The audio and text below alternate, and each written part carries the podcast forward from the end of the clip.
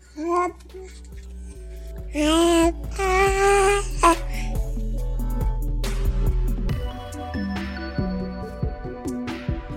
欢迎收听。孩子睡了，这不是一档有关婴幼儿睡眠的播客，而是一对父母的闲聊电台。今天是我们的第十一期节目，耶、我们挺过了十 期，但是最近好像两个人工作都比较忙。嗯，主要是你忙， 我就、嗯对吧？再忙可能也挤得出时间来录播客。所以嗯，可能最近几期播客，我我们要们嗯水在水水一期，在剪辑上可能不会花太多的 功夫。嗯，给大家听最嗯真实的版本。 OK，嗯那今天聊什么？对今天聊什么呢？今天就是也是我们临时想到的一个题目，这个本来之前咱们说聊那个衣食住行，然后这次的这个题目可能跟之前聊过的房子还稍微有那么一点关系。也跟行有那么一点关系，嗯，对对对，但是不是纯粹的聊嗯住，也不是纯粹的聊行。 好了，不卖卖关子了，呃，就是今天这个题目是怎么说起源呢？就是前两天我们见了见到了那个李丽老师，然后呃，李丽老师仔细的问了我一些问题，然后就他问这个问题，其实把把我拉回到几年前，当时见到他的时候啊，就上一次见他，咱们在工作室的时候，他也是非常仔细的盘问了我在那个贝大师设计的楼里的感受啊，然后好像他对那个房子的细节非常感兴趣，然后呃，你记不记得那天老师说说到就说你们觉得那个楼塑造了我的审美，然后老师觉得这是一种非常大的善，啊，对，对吧？我觉得他对其实很在意这个房子造出来，然后呃使用或者说在里面的人的感受，他他很关注这一点。然后这个房子给你一些好的感受或怎么样，好像对他来说是非常有价值的一件事情。嗯，嗯，就是可能是比较注重空间感受吧，注重对整个氛围啊，或者是嗯在里面的一些体验。嗯嗯嗯，然后就想，真的是，确实是，呃，这么多年咱们一起也走过了很多地方，然后呃，所到之处也基本都是建筑游，然后看了很多的房子，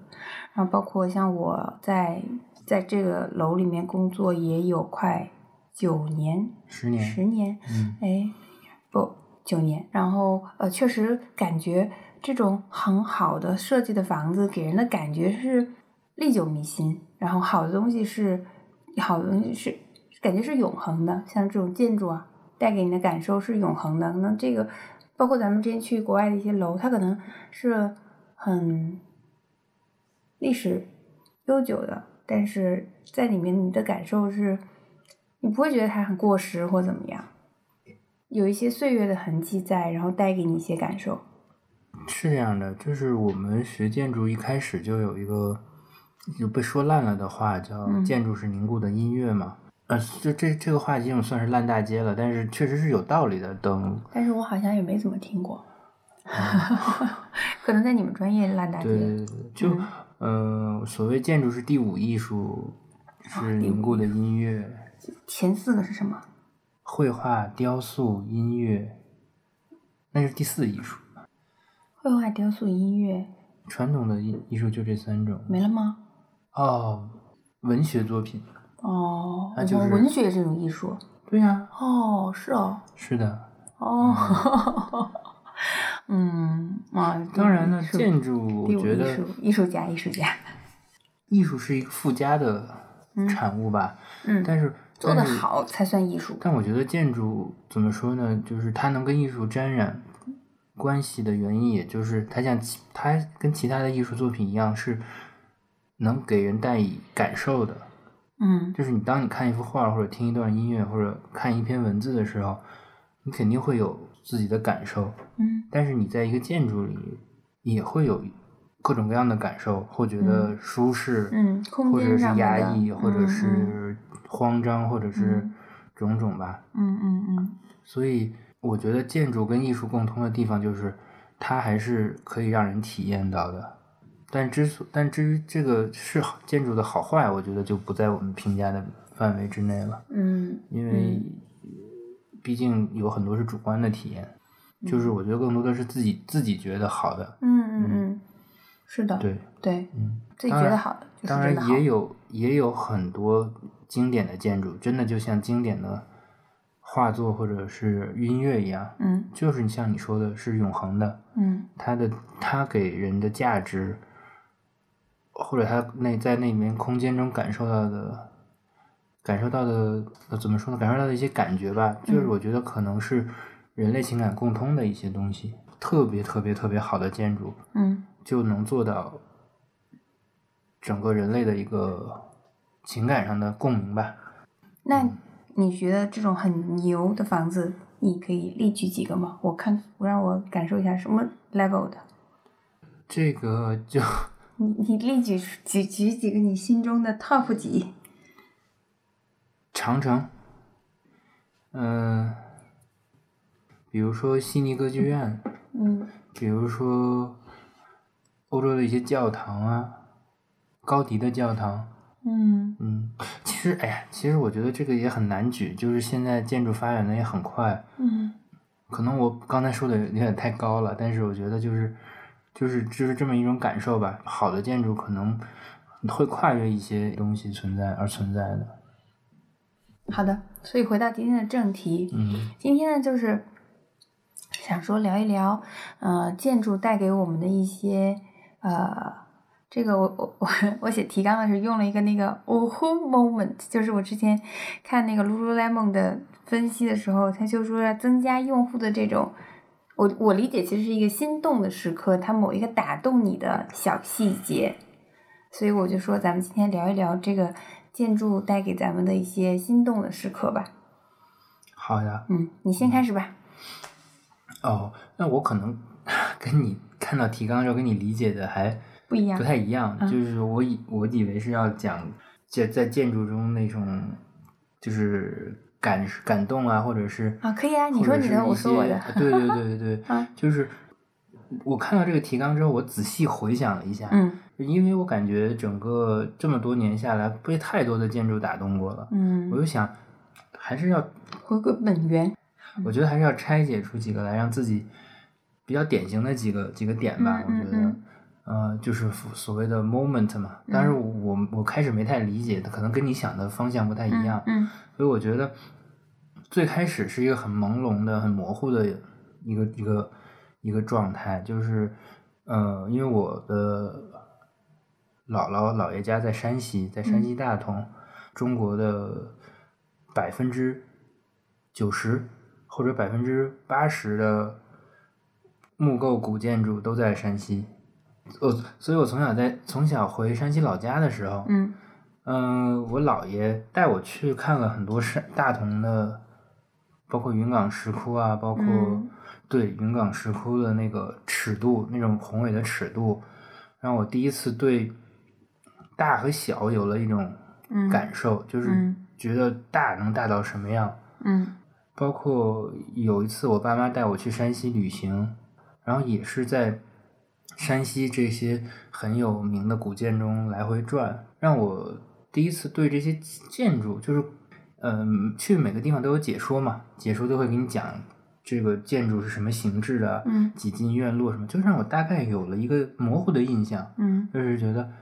盖个房子要有规定，嗯嗯就是第一我知道嗯嗯了嗯房子有大小，第二嗯我知道了盖房子有规定，嗯第三我还在我山东的老家，我爸爸的老家在农村，嗯我在嗯农村的时候，我意识到了建筑的不同和相似。嗯建那里的建筑肯定跟城市里的建筑不一样。嗯我到了农村就觉得村子里的房子就是这样，嗯城市里的房子就是楼。嗯我就自己有了城市和农村建筑的不同，嗯我就知道到了这儿，我觉得这是城市；到了那儿，我觉得就是乡村。嗯然后，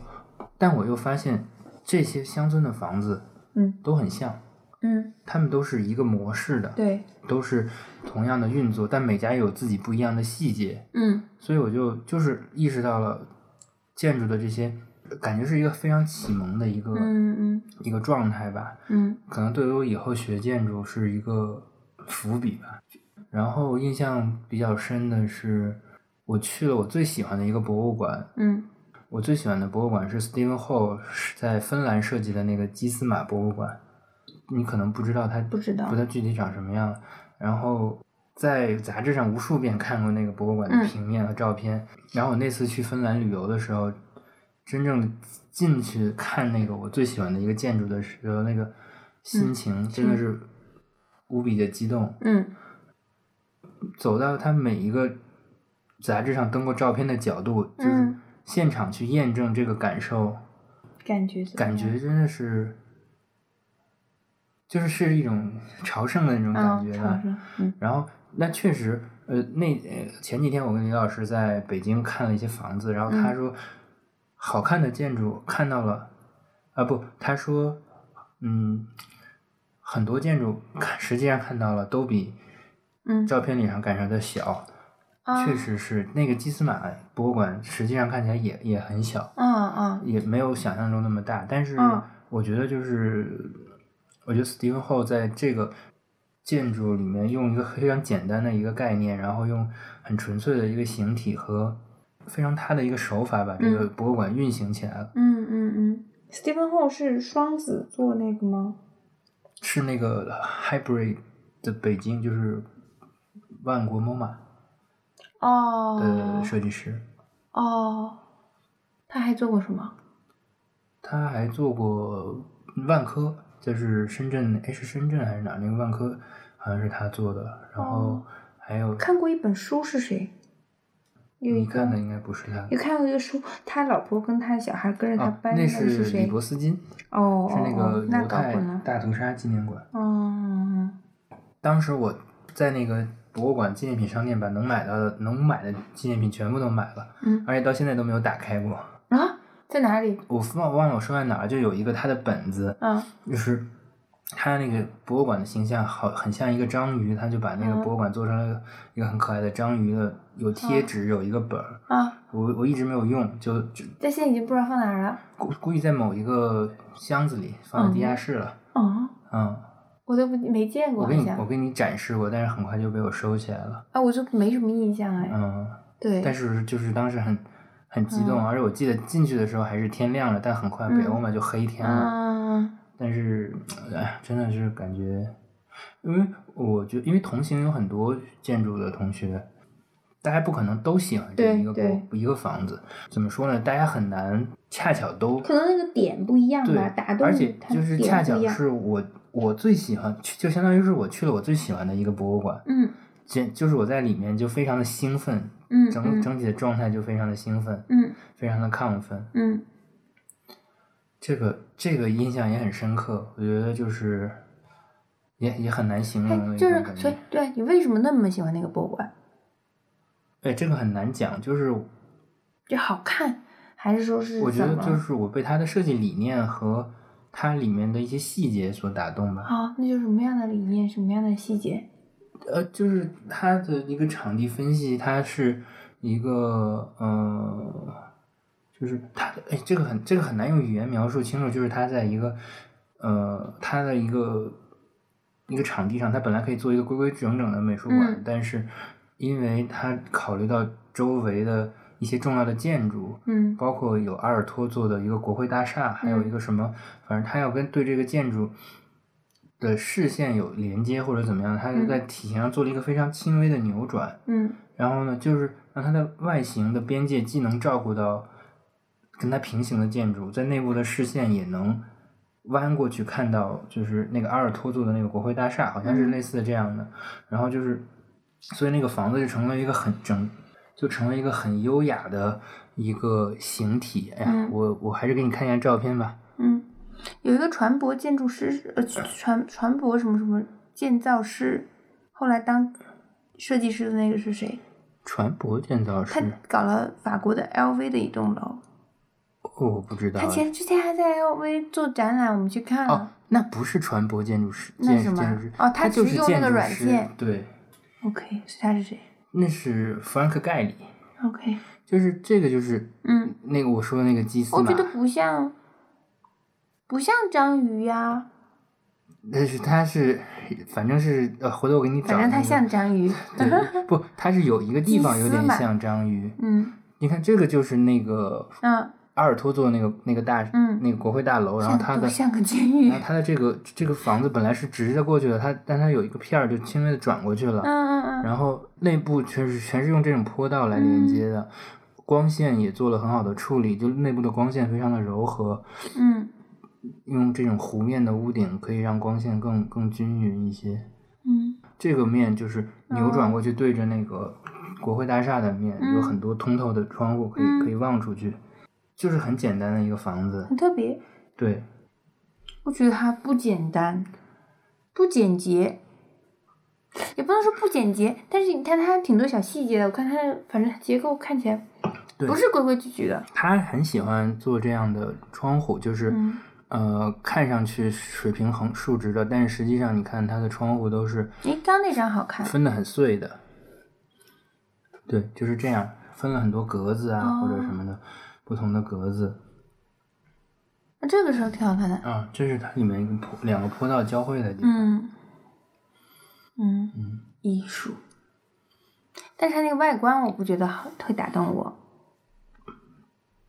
那个外观我觉得很好看的是有一个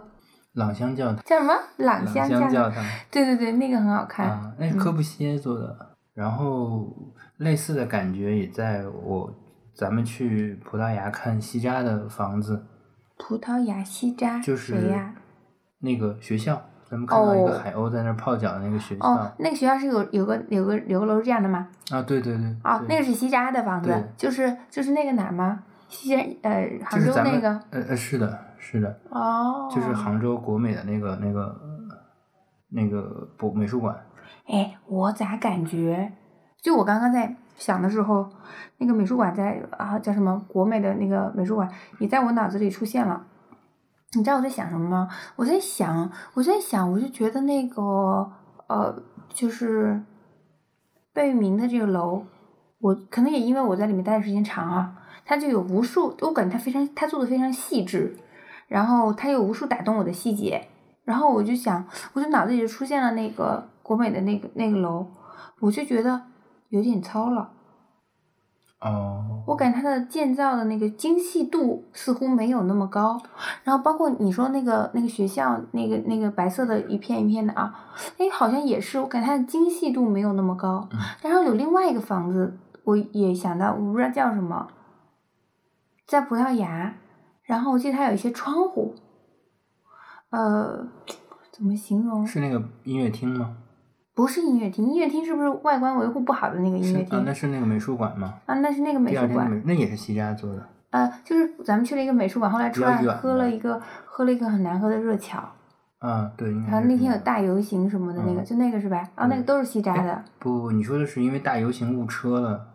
去了看的一个体育馆吗？不是，不是，那就是那就是西加的那个嗯美术馆，嗯嗯啊，那个美术馆我感觉还精细一点，就是我就感觉是，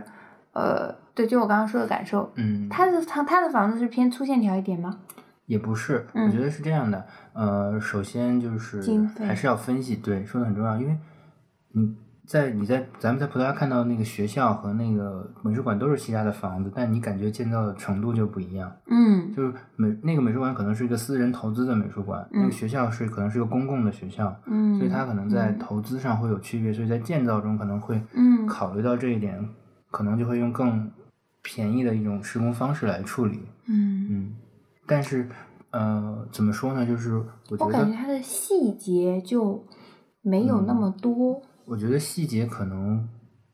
就是比如说就是它的窗户我觉得啊我什觉么得的，呃你们所谓的节点就没有那么精细。是这样的，呃，你不能用办公建筑的 top 嗯来跟其他建筑来对标，因为办公建筑还带有一定商业的情况在里面，所以它像你们特别是老辈的房子，它的细节肯定会做到极致。但是，呃，像西扎的一些房子，可能它我们看到的节点可能不是说多么贵，但是它是非常巧妙的用一些简单的方式处理了很复杂的问题，嗯嗯这嗯，可能是另一种层面上的价值。嗯，所以就是不同的嗯感受吧，嗯嗯，好的，明白了。还有，对，就是最近也有这么一种，有一次就是，呃，几年前你在红砖帮人策划了一场婚礼，嗯红砖美术馆。然后红砖美术馆我以前在杂志上、在网上看过，嗯就觉得就这样，嗯然后也没有太多的在意。然后那天我去帮你打帮你打杂嘛，嗯就在里面就是看到了那些美术馆的一些细节。我觉得我进门前我，我想我我说这是董玉干设计的，然后等出来的时候就说哇，董大师设计的真好，就是呃这种感受就是也有经常在提醒着我，就是不要为了不要因为主观的感受而看低一个房子，嗯还是最好还是去现场看看，才能树立一个正确的对这个房子的理解吧。有可能照嗯片是，是有可能照片会有欺骗性。其次，照片你看到之后会有主观的一些嗯想法，但你真正看到了，还是现场细节的一些处理方法，嗯或者是一些照片上没有体现的空间。嗯有可能那些只是摄影师不喜欢，但你你会发现还是有能打动你的地方。嗯所以怎么说呢？实地调研还是比光看照片来的重要。嗯，差不多嗯就是我觉得，所以我想说的就是用心的话，别人总会感受得到。嗯用心不用心就是天差万，叫什么那那词叫什么天天差什么什么别天差地别。天差是地吗别我吗？不知道啊， 我咋总感觉觉那得么你怪呀、每次都要造一个新词儿。呃，这些就是我看到你提纲之后，绞尽脑汁想出来的几个时刻吧。你有什么类似的感受吗？就是那天啊，其实李老师问完之后，我有好多话想说，但是我就觉得当时那个场合，我也不能揪着这个一直说，啊，我觉得我说那么一点儿，他听听就够了。然后，所以我就有很多话没说出来，哎，那你跟我讲 讲。就是我就觉得，呃，怎么说呢？就是我就觉得在这个楼里工作这么长时间，直到现在，这个楼都会让我给我一些很惊喜的时刻。然后那天李老师就说：“哇，觉得我在这个呃这这个楼里面办公多么的幸福啊，多么的什么。”我想，真的是，而且特别是之前我们有一个做中午做瑜伽的角落，在顶层有太阳照过来，然后往外看，虽然看不到什么，就是看不到出去外面的风景，但嗯，那个，当时我们就几我们几个就说，这个地方真的是，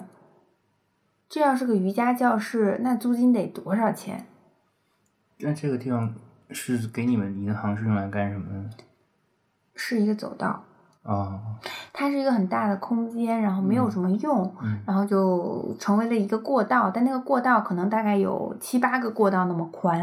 所以它其实是一个空间，所以现在它已经被改造成一片办公区了，我们就没有地方嗯做瑜伽了，我们被赶到楼下了。我最近做瑜伽的地方是哦，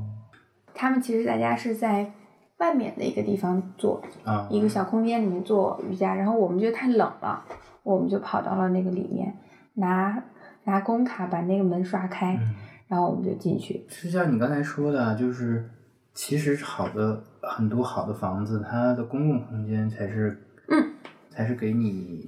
更多体验或者是让你觉嗯得舒服的地方。对，是打动我的很多是公共空但间是，很可惜，就是嗯有经常设计出来一些很很宽敞的公共空间，但是在国内就会理解为这个地方浪费了，然后最后又被其他空间填充起来了。有可能嗯，有可能一些比较务实的甲方可那能哎你会觉们得嗯这很浪你们那费个。办公就被填充成办公室了吗？你刚才说的你那个走道，嗯，其实这个也很正常。对你像你的银嗯行现在已经坐不下了。是的，他们可能会把它改造成为一个办公室，一个领导的办公室，嗯嗯对加个隔间儿啊什么之类的。嗯嗯就是员工对变多了，那原来毕竟十几年前的房子，它总是嗯，它就是你说打动我的是公共空间，嗯我就想到那个，我就想说，我就不按提纲来，啊我就想说那个姚仁喜，啊，哎，那是黄生远还是姚仁喜？法鼓山农禅寺是姚仁喜对吗？对，就是然后那个庙，啊，那黄生远是什么？我看你黄写的生黄远，生咱远们去看的那个有一个公共服务大楼和那个桥，你记不记得、啊那桥？，服务大楼是什么？就是桥我记得那辅导咱没有进去，就在桥边一个楼，然后那个桥有很有有有几个地方能钻下去，然后在下面可以健身，可以嗯，滑这个我记得。对对对，哎，嗯那个有一还有一个房子，我记得也是洋人写的，就是有顶棚，一个活动空间。哦那个也是黄生远的，嗯，那是黄生远嗯的。就是咱到了、哦是到那洋人宜喜兰还有什么？咱只看了姚仁喜的一个房子，就是那个庙，哦剩下全是黄人黄人黄生远的哦，那我嗯那天跟李老师说说岔了，啊，没关系。我把他们都 mix 成了。嗯，没关系。杨仁喜的一个，嗯然后我说杨仁喜，他说杨仁喜穿一就团队穿一身黑，我很震惊，因为我就我就说觉得杨仁喜给我一个就很很温暖那的你感可觉，那你怎可么能会觉得这那样？个是黄，那应该是黄生远的建筑，就黄生远嗯他有一种非常的接地气的一嗯种，嗯嗯，对。他的房子感觉就是那用姚一些仁零碎的东西搭起来的，那杨仁喜是更更精准一些吧，我觉得是有点。嗯确实符合他那个黑色西装的那个人设，嗯，那个嗯龙禅寺还是更比较你说更精准，我感觉是比较更平。和的一些，就冷冷静吧。那个法鼓山龙潭寺真的非常打动我，可能打动我的一部分是那个建筑空间，嗯，对，在那个里面我感觉很安静。还有一部分是他那个寺庙的故事，那个什么什么什么法哦师，呃我也忘了，但是就是他好像嗯，通过他的努力，然后对，对对而对且嗯我感觉对他那个教我就很感兴趣，感觉很神奇，还倡导大家通过劳作来怎么样修行之类的，哦对吧？我就感觉这，你记不记得当时看那个纪录片《不愿意走嗯，你你看纪录片一直是这样，》？对，然后就你去来点点我一次， 不要看了，走吧？就感觉，哎、好想坐在这里把它看完啊，感觉很有趣，不想走，没啥人那个地方。对，哎，那他给我的感觉不温暖，不温暖，那是黄生远嗯。黄生远的那个东西，对，很接地气，很我印象很深，就那个大棚子这个地方，是有一个两个妈妈带着他们的小孩儿在那玩儿的，嗯，然后我当时感觉这个地方真好，给大家准备的公共公空间，对真的，一个嗯，公公园里的公共空间还是不是公园车儿，站啊嗯附近的，呃，说说这样感觉像一个广场，啊对，嗯，对像一个广就场，绿色的大大树一样的棚子，嗯，呃，我咋感觉有两个有棚子的地方？你说的大树有一个很高，风很大，嗯然后还有另外一个地方就是好像是在地面上，可能是什么旁边是个体育馆或什么之类的那种空间，我不记我也记不清了，嗯，哦，咱还去了一个车站，好像是个车站，是车站吗？啊，不记得了。图书馆，不知道，反正我记得当时在台湾，我已经不确定是杨仁喜还是黄生远了。我记得当时，哎，好好想说去他帮去他那个是工作室看一看那种感觉，让冲过去那看一应该看，是是黄生远，吗？对，非常有跟他交流 的欲望，但是我觉得可能还是当时其实就应该去的，是吧？管他见不见，去看看嘛，对。 不过当时应该是个周六日吧，谁知道啊？ 建筑师哪有周六日？好吧，再回过来聊一聊我们的这个总行大楼。我我我写了很多这个打动我的嗯细节啊。但是我想声明一点，那天李老师认为是这栋大楼塑造了我的审美，我不哦认为是这样。我觉得对，他这可能是基于他对你的了解，他以对为是。嗯那我觉得你的审美肯定不只是被这个楼塑造的，嗯但我觉得这个楼可能一定程度上拉高了你对建筑审美的一个阈值吧，嗯嗯对吧？嗯，我想说，我本来就是一个很敏锐的人。是的，你是一个很敏锐的人。然后呃，然后我觉得哇，真的这个楼有太多细节打动我了。比如说那天都没机会跟李老师说，就他那个窗户，就是要不你去读过它的颜色，我读李老师的研，哎，他考个要研吗？ 那你得考上。我做不了，啊，，那个画图干嘛的？学呀，嗯，那我不想学，太累了。 我就，哎，有有或者没有什你考么个建筑评理论？论嗯的博士，那是什么？就是评论啊。哦，那我可以。以。但你考博好像也得考专业课，嗯，你还得得画。那你要是有钱养的养我的话，我可以读书啊，读呗。那些有钱人，就家里特别有钱的人，不是一辈子读书就是他们的事业吗？嗯有这种， 哎，好了，那是富家传子染弟了，。传染了。嗯，好，讲到哪？就是就是那个，就是我们那个窗户不是特别好吗？嗯然后那嗯哦个有有一个专门的工具用来开那个窗户的。啊，然后就很做工很好的一根手长感棍也儿挺，好。嗯，很满沉甸甸的，然后它就是一一类似于晾衣架，然后它是前面是做好的，然后卡上去把那东西一转，然后一拉，就是他在做这个的时候，他已经把你怎么就是这个窗户，然后怎么开的工具什么都一套做好了，它当然，嗯，就是这不一定是建筑师做的，嗯但是他可能他会选择合适的产品。这个我觉得是个定制的东西，呃，对，我觉得可能是反正就他手他下就肯定是是怎么弄这个窗户给找安排好，，找厂家配合的。对对对对因为对建筑师不是万能的，他不可嗯能所是是有是事情都对对但但是他就肯说定跟是厂家嗯商量好，这嗯嗯嗯个窗怎么开。对，就是我觉得这个很有意思的一点，就是我觉得在当时肯定也有电动开启这种事情了。就是嗯拿摁一下它就开了，嗯肯定是可以做到的。但他嗯为什么选择了一个杆儿来手动开这个？嗯，我觉得我们好像没有什么电动的东西。嗯，很少，就是这种东西就我觉没有得没有使是用。我的意思是可以。嗯，他为什么？对它为什对么对用对手对，反正对就是这是他的啊那选我择吧，对觉得就嗯是他的选择，他的他更偏爱这种，也许他想让这种开仪式窗感，嗯这对这是仪式感的事情。呃，对，也许他不信任电子设备。嗯，都有可能，对对对，或者就是全部用电电起的话，会成本会翻倍，成本啊，或者嗯说他可能会，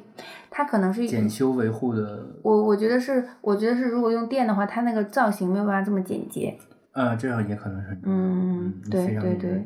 然后它的那个呃窗户对内开外开的这种设计，包括它大堂，它大堂那个边它就可能它就不想要一个开开关关的窗户，它这个地方就被禁止了，就是一个封闭的。嗯，然后嗯，还有什么地方啊？我刚刚脑子里想到一个，但是一下一打岔忘了，就太多了。哦，还有墙上的灯，嗯，灯是很重要的，灯是它对三角形的元素、嗯我觉得你们圆形的元你素，们它行的都灯是肯定是他亲自设设计计的。对，而且它不同的地方，它做的那个都不一样，就是嗯它不同层的那个，嗯照呃，明的感觉，嗯。嗯，不一样。嗯然后就是，比如说航领岛那层，就是我们是这样的，我们九层十十层是航领岛专用的嘛，航领导的办公室、会议室，嗯，九层、十层这两这两层就用的都就是全包的木头，嗯，就是走道啊，然后什么很多地方就基本上不是白漆，不是白漆了，就是就是木头，柚嗯木嗯还是什么木头，很很温润的那种木头嗯包，全包的，很好看。然后就就你在那个地方就，然后地毯也很漂亮，就是嗯，反正就是一个你到那个地方就让你就不一样的感觉，就是一个全方位的细节的把控，嗯，然后我这就是还有就是标识啊什么的，在我们那层厕所的门是白色，门基本上都是白色的。然后对我们的门基本上都白色的，然后厕所的标志是红色的，嗯就非常醒目。呃，然后在航领岛那层的时候，我就发现，诶，它是它把那个门就做成一个隐形门了，嗯厕所就是个隐形门，厕所的标志也变小，就让这个厕所，因为它可能那个厕所就是一个，可能嗯，比如说是会议室旁边的，小小的，他就让他对小小一个卫生间，就不是一个公用的卫生间了。了，他就把它这个标识弱也化让，大家觉得这个这个卫生间是一个弱弱的小小的卫生间，就它不是那么醒不是一个目，更公共的一个卫生间，对它对吧不就是需它要其让实你去很快速的找到它嗯或者怎么样，它就标识上它有有考虑，还是通过一些细节来区分了它不不同空间的属性，嗯。就是用我们专业的话来说，嗯嗯嗯，对，哦，然后，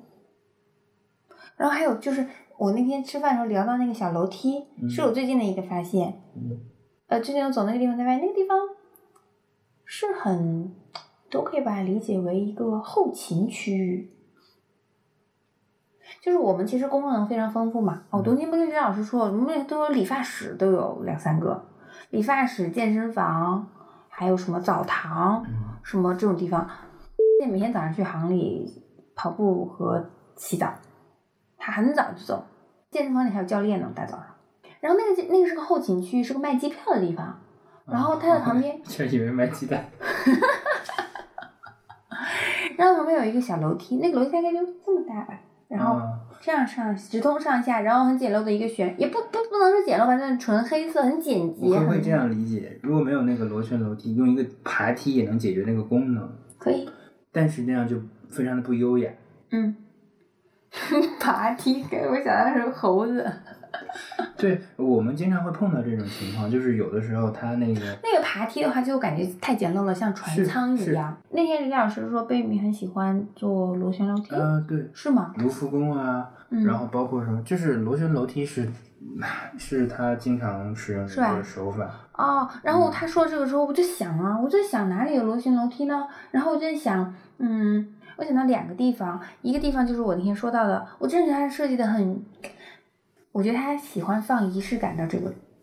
这个建筑里来，仪式感对他来说是挺重要的一件事情，嗯对吧？然后那个，嗯。就是我们好像那个 logo，它相当于在那个大厅那个最顶楼上面嗯那里做了一个我们行的 logo 嘛，嗯然后是一个窗嘛，是一个窗，然后一个我们 logo 形状的窗户，然后背后呢，它不是有一个环形的地方嘛？这个地方可以嗯俯瞰到楼是下嘛？是然后好像下面是个螺旋楼梯下去的，啊，那个地方是螺旋楼梯下去，但我没敢从那里走下去是什么？改天哪天下嗯班我去人看看少了，我去看看那边是什么。嗯，啊嗯，我记得好像很有那趣。个多功能，我好。像前几天还拍了一张照片，让我来看一下。我记得那个多功能多功能厅旁边是不是就有螺对旋对楼对，梯然后我想说，第二个地方就是多功能厅旁边嗯，它不是个它不是个旋转楼梯，它它是是两弧形条的弧形的对对楼梯，从对两个进去，那个就是很的好看。是的，就是这样嗯就上楼了，就是这嗯对啊，你看旋转楼梯，我没记错，嗯嗯是的，哇，就是你看这个地方，它做了一个这个景观位，然后嗯嗯嗯站在这里，下面是个旋转楼梯，嗯不知道下到哪里去。真的，我觉得造价肯定很高，就所有的地方都是这种木头贴的，嗯，嗯，然后所有的会议室也都是这个，差多说不。完了。嗯，要是仔细说说不完，真的太多细节了，就是包括它那个厕所啊，什么瓷砖啊，然后水房啊，其实很简陋，但是我觉得它的功能做得非常好，就它的我们的水房的旁边设置了一个更衣，就一个小小的水房，嗯旁边左边是一个小小的更衣室，当然现在被锁上了，不知道里嗯面在干嘛，不能让我们用。然后右边是一个，你看，嗯，从我们那片办公区这边配置了一个厕所吧，嗯，好，然后呃，在另外一头呢配置了一个这个空间是这样的，呃，一个水房，水房的隔壁带一个小小的卫生，不是就是那种洗打扫卫生的阿姨啊用的那清种洁空间，间清洁间。嗯然后这边又配了一个更衣室，嗯，但没有用，没给我们用。这边又配了一个储藏室吧，它用一个很小的空间塞进去了非常丰富的功能。哦，呃哦，这里是个门吧，嗯然后这里是一个小空间，嗯，这里是一个小空间，然后进去是水房，这里又是一个小空间，相当于这一块房子它给隔出来五间，嗯，效率很高，都不，大，嗯，都不大，但是很好用。功力，太厉害了， 对，而且我觉得确实造价应该是非常高的。像我们的那个工位上面的那个材料，你应该也见到过嗯吧？我们工位那个东西的材料应该是非常好的，你这么多年了都没没有有变形坏，然后是哦金属的，嗯嗯，你看还有它的还有那个 view 很好，嗯，就是哎，我我其实那天想说李老师要不要看一下更新厂，我觉得这个做的也蛮有趣的，不知道是干嘛的，这但个我他是不是对商业也不一定感兴趣，也不是吧，他可能不知道这个。嗯，但是这个我觉得更衣厂有一个问题，就嗯是室外的这些空间有没有真正有效利用起来？我很怀疑它有些设计的通通路或者平台是人上不去或者人不知道可以去的。就我觉得我这里觉应该是可以得更丰富一些。对，这里可以搞得更丰富。它应该有，比如说要搞一些户外的活动的话，它有很多嗯可选的空间。对但一个是现在比较冷，等夏天看一下它能不能用起来吧。嗯，嗯，你可以在这观察一下，因为你这个我可能需角要度实地去考察。你你这个角度看得再很去吃清楚个饭嗯啊，然后再 去嗯看一些 detail，然后再对，花点跟上钱。但里面好像没有嗯没什么有太没有什么可买的东西。对它那个商业，我感觉嗯后劲儿不足。嗯，我看你提纲上还写了茅草屋，对对对，呃，我也不知道，就当时就想想到，当时其实茅草屋这个这个房子也给我很大的那个环境，我觉得很舒服，首先它的自然环境很好嘛，嗯嗯嗯在海边，是的，然后海哎边的一个就小不知山道上，，对对对，环境嗯很好，然后觉得哎不知道这个就是还有茅草屋这种形式的建筑，哦，这其实，在我们山东老家的那个乡下都是这样做的，但是哦，我当时知道了哦，这是你们一种比较传传统的统建筑之后，嗯然后觉得哎太有意思了。然后这个建筑师他就是考虑了这个，就当时我比较那个不是很了解这些东西嘛，嗯嗯他就觉得这个建筑师就想法真的很，就我不知道这是一个比较怎么说，特别的一个房子。我觉得它是很特别的房嗯子，我不知道这是你们常用的一个手法吧，就是说嗯用一些当地的东西什么的。我当时觉得真不错，这个设计师他没有用一些就是现代感的房子去套入啊，嗯而且还融入了当地的元素。对，但是其实我不知道那个茅草屋的设计感在哪里，我感觉它就是一个圆形的茅草屋啊，可能它设计感在室内，结果后来被改了。也不是，就嗯是我们当地的那些茅草屋，它的排列组合都是很单一的，就嗯一排一排嗯一排的排好，嗯然后房子都长得差不多，嗯，然后它的那个肯定是每个房子有护城角度啊，然后嗯每个房子有自己的景观，然嗯后成为一个组合，就是零散的摆在这个自然环境里，它的整个的环境也是设计的一部分。哦，对，就非常的嗯然后它的自造然型的感造型觉。也不是完，因因为我们那种民宿民房的茅草屋就很简单嘛，嗯，它的造型还是相当于相当考，我感觉相那当个就是造型还是做了一些组合或者嗯是一些变化。我觉得这个其实，在当时也是一个很大胆的设计，因为就像你说的，甲方很容易觉得这个就没有做设计，这不就是把农村的房子搬过来了吗？嗯嗯嗯，我但我觉得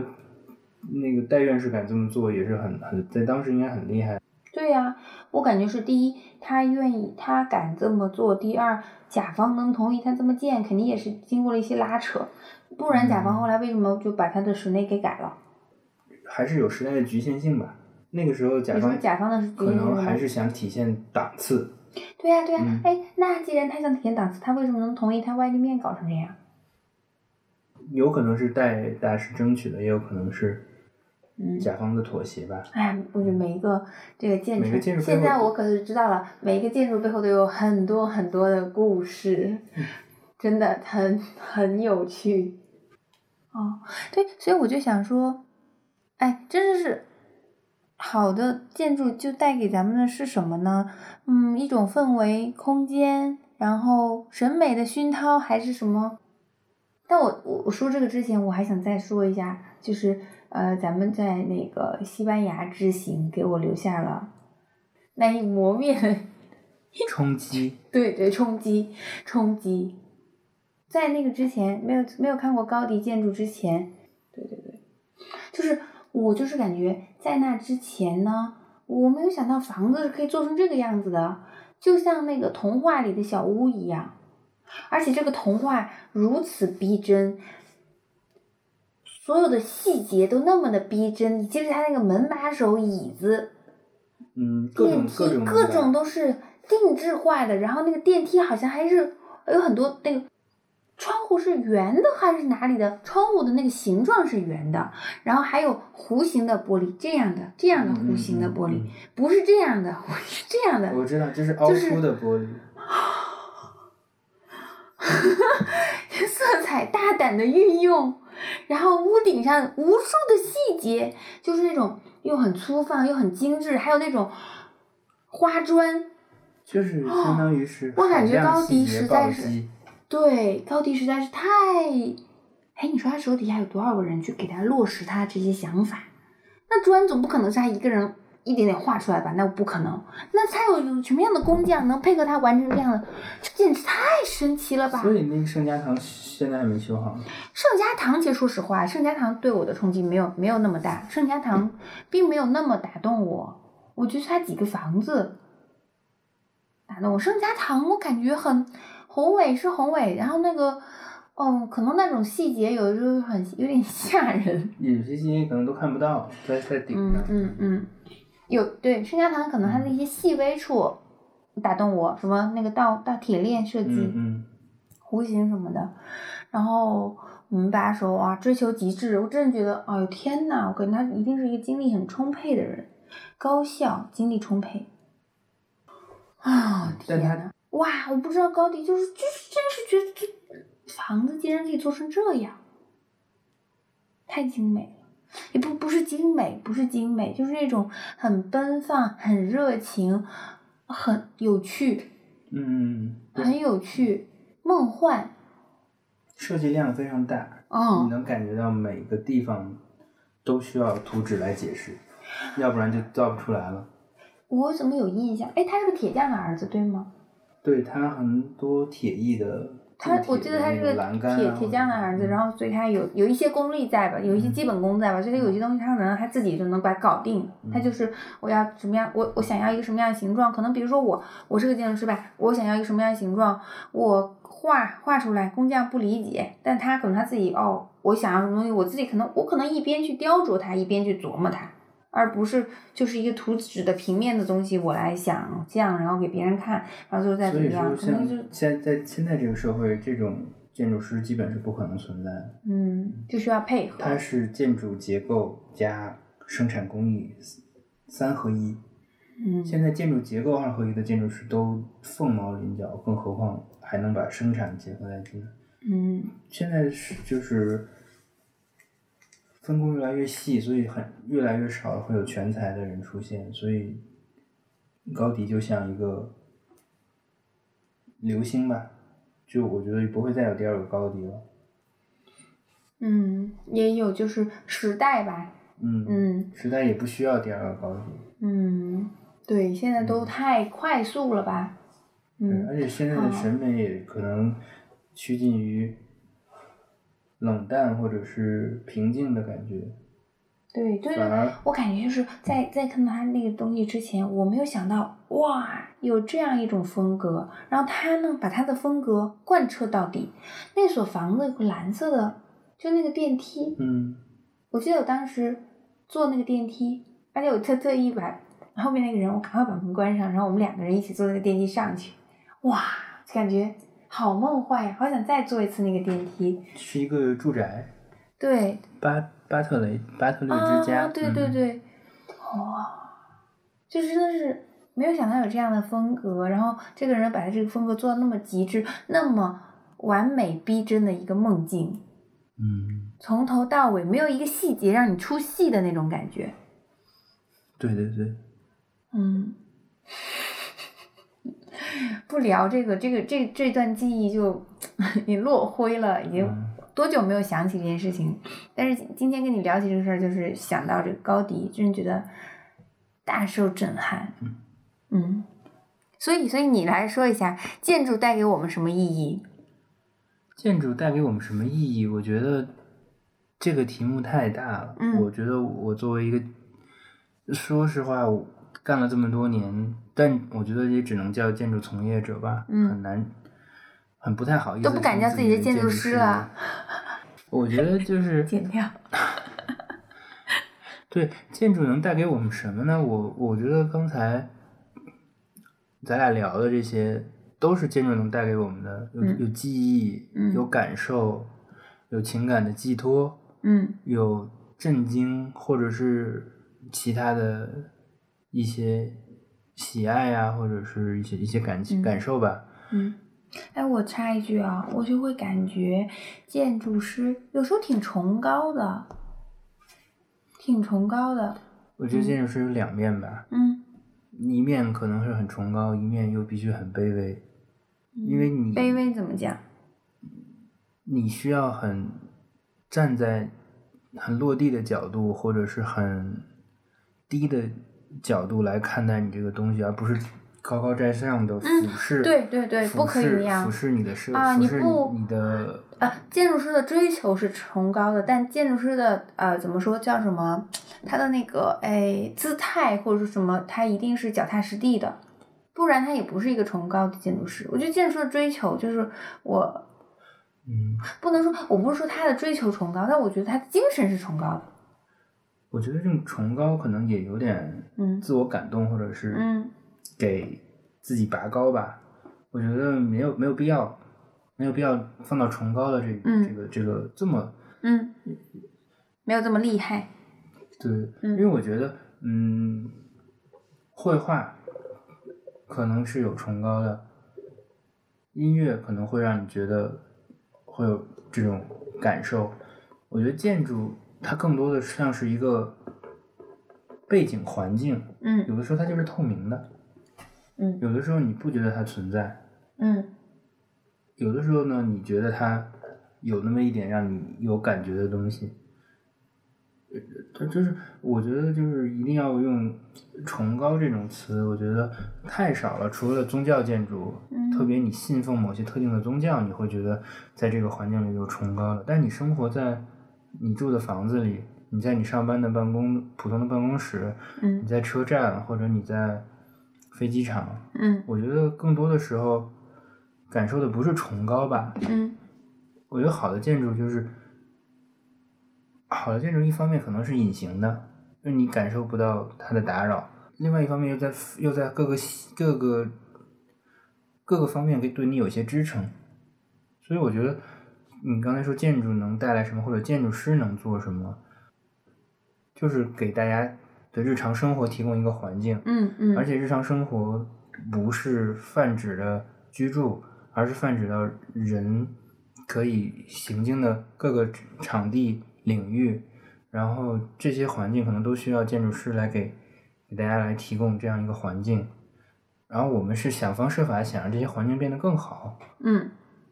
嗯，就这样就够了，仅此而已吧。我觉得就是一些小小的贡献，让嗯整个街区或者城市、自己的城市、自己的国家，甚至整个世界能变得好一点点，对吧？我觉得可能这么说是有点崇高了，嗯，嗯，但是对，就我我也是出于这个考虑，嗯所以我说嗯你们崇高，对，但是实际上我工作的时候就很，其实不是这样的状态，嗯嗯嗯，这个是卑微，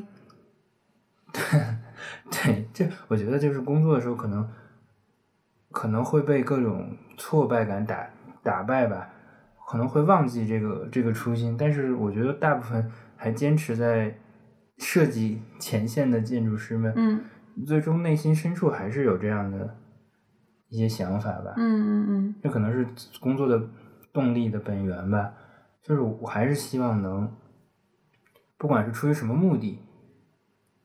对吧？成名也好，赚钱也好，或者纯粹的想做一个好房子也好，都是希望自己画出来的东西能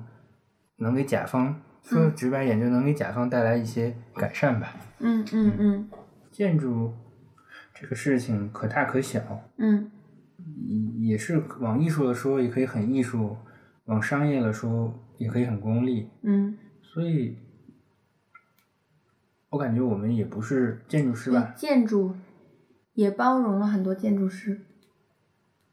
嗯呃，你你是是什么意思？就是建筑也在包容各种建筑师啊，有的建筑师他就是追求商业的呀，对吧？啊、有的就是的，很功利的呀，嗯有的就是说我就想做什么什么样的，我很我追求一个很极致的，所以嗯各种都有吧。对，不管怎么样的，建筑师也能被都能被建筑所包容吧，在这个行业里，嗯，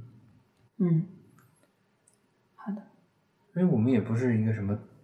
多么光彩夺目的职业，嗯，是的，就是一副只普通是的有打一工些人，只是对对对，但是却非常有一些光环。那个前几天嗯某某某就突然不知道怎么了找我说，那可能看了什么剧里有什么建筑师吧，跟我说问我梁丽有没有单身的同事，介绍给我，一定要介绍给我。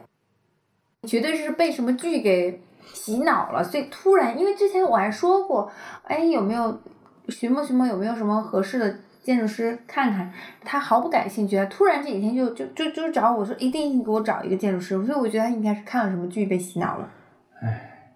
我所以建筑师，建筑师嗯其但我实看到大部分的影视作品中没有正确的反映建筑师这个职业，是的，还是把建筑师塑造成了一个艺术家又很能挣钱的艺术家。对，相反，其实我们就是一些，就是一些挣不到钱的土包子。不要这样了，刚开始的时候你还说你们是第五艺术，现在变成了土包子。刚才这些就是咱俩对建筑的一些从专业和非专业角度的一些嗯看法吧。嗯这么多年出去旅游，一直都看建筑，其实也有点有有点不太好。嗯，就是哦，我觉得有点让旅行的意义有点僵化了。 现在感觉我们都是出去工作的，对也不能说工作，但就对我也被你给那个带歪了，就好像呃出去玩儿就是。就是出去玩儿的方式就是看建筑，建筑就是在看看建筑就是我玩儿的方式，呃，好像对现在感觉有点可能会有嗯我觉点得累，我觉得还是应该分成纯放松的旅行和建筑考察的，就还是、嗯我劝大家不要哎，我想再说一个段，你给我加到前面去。增加了剪辑量，我不想加，你直接说吧，没 关系，就这样吧。还有悉尼歌剧院，我也非常喜欢，嗯、那个厕所好漂亮。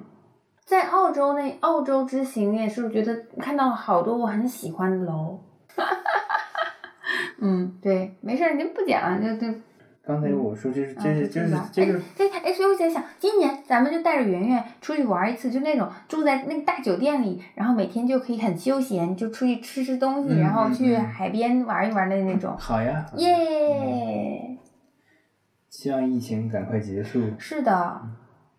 或者可能比如说你，嗯，今年年底的时候去趟三亚什么之类的，嗯好像三亚现在是国内比较火的一个地方，就是比较比较放松的那种好休的。闲。嗯，好的，哎呀，这个话题我们就先聊到这儿。好的因为感觉对建筑的感受也不是一时半会儿能说清楚的。嗯嗯，嗯太庞大了，这个嗯建筑的感受要用一生去体会，嗯，也生活中也的不一点定点滴滴都是。对呀，人就是在建筑里面活动了呀。啊，当然，室外也是很重要的，但是嗯很多时候都在室内的呀，所以有很多地方都会打动所你以呀。室哎，内和你室说我在外退休之前是模不是糊可以的地写方就叫灰空间，这是那天你的问题。啊、就比如说这里是一个棚子，嗯这就是灰空间了。嗯，就是你既被遮蔽又能接触室外，嗯，非黑即白，不是非阳黑即白，台而是混在一起的，开场是所以阳叫灰台。空间。嗯，嗯，但是开场是阳台，可能不太算，因为它只是一个点，更多的是，哎，无所谓了，你可以这么理解。好的。我刚才想说，我是不是可以退休之前写出复兴门那条街一号打动我的一百个地方？你退休之前应该能写出一万个点吧？也 也有可能，一万个有点有点多，一万个有点太多了，太累了。嗯，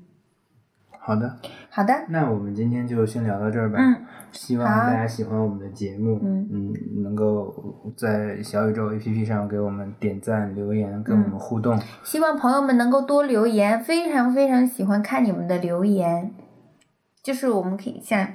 聊几句，很有意思。好的，嗯嗯，今天的剪辑可能不会太精致，再次向大家表示歉意啊，就这样吧，晚安。拜拜。